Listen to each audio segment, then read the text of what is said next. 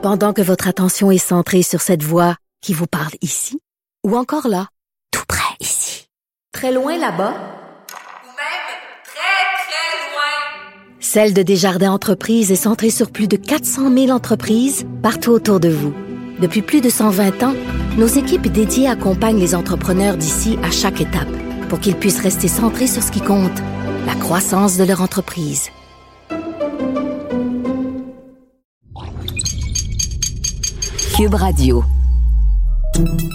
Salut, c'est Charles Tran avec l'équipe dans 5 minutes. On s'intéresse aux sciences, à l'histoire et à l'actualité. Aujourd'hui, on parle d'intelligence artificielle. En janvier 2021, OpenAI, un laboratoire de recherche en intelligence artificielle, lance DAL-E, DALI, un générateur d'images qui permet de créer des illustrations et de les modifier à l'aide de commandes textuelles entrées dans un champ destiné à cet effet. Donc, on demande à DALI de nous dessiner ce qu'on veut. On lui décrit en, tapant au clavier, puis il s'exécute.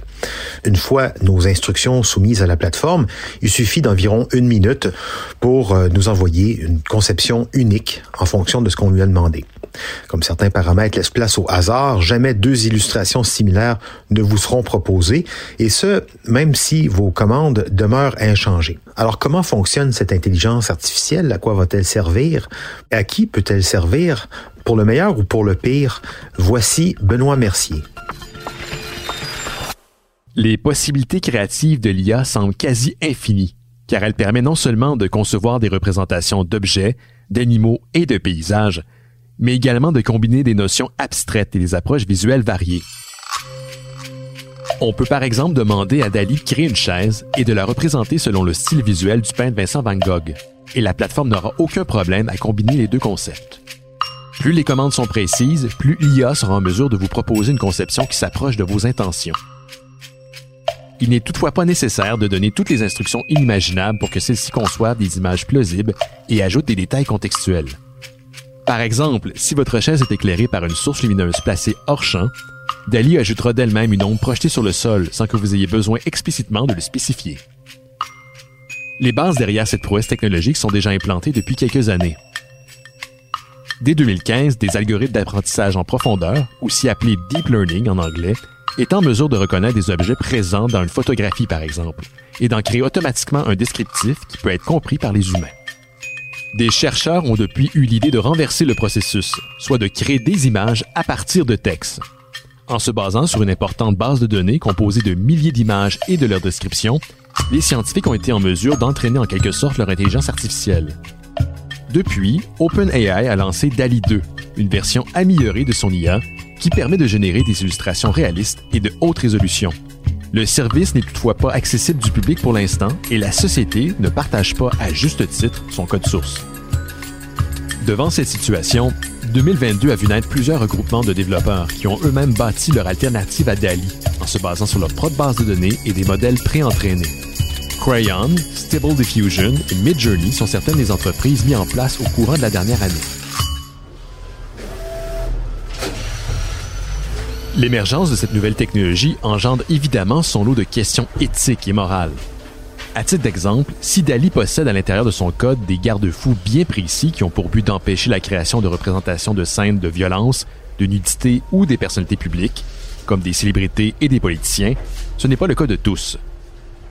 Stable Diffusion se garde de toute censure et permet la conception d'illustrations représentant des situations potentiellement choquantes inappropriées, tels que des personnages appartenant des franchises, de la violence, des personnalités publiques et des scènes sexuellement explicites. Le partage de compositions générées par Stable Diffusion a par ailleurs engendré la fermeture de plusieurs forums sur Reddit, où certains usagers s'échangeaient ouvertement des images d'actrices hollywoodiennes nues générées par l'IA. Pour le fondateur de Stable Diffusion, Ahmad Mostak, il n'est pas question de restreindre sa clientèle. L'entreprise a par ailleurs l'intention d'étendre son champ d'activité à la musique, à la 3D et aux vidéos. Quoi qu'il en soit, même lorsque les développeurs tentent de mettre en place des balises pour encadrer la création de ses clients, celles-ci peuvent toujours être contournées. Dans le cas de Dali, s'il est vrai qu'on ne peut pas créer une image mettant en scène du sang, il est toujours possible de faire apparaître du liquide rouge dans votre composition, requête devant laquelle l'intelligence artificielle n'y verra que du feu. Les bases de données sur lesquelles ces plateformes sont entraînées peuvent aussi induire des biais de toutes sortes.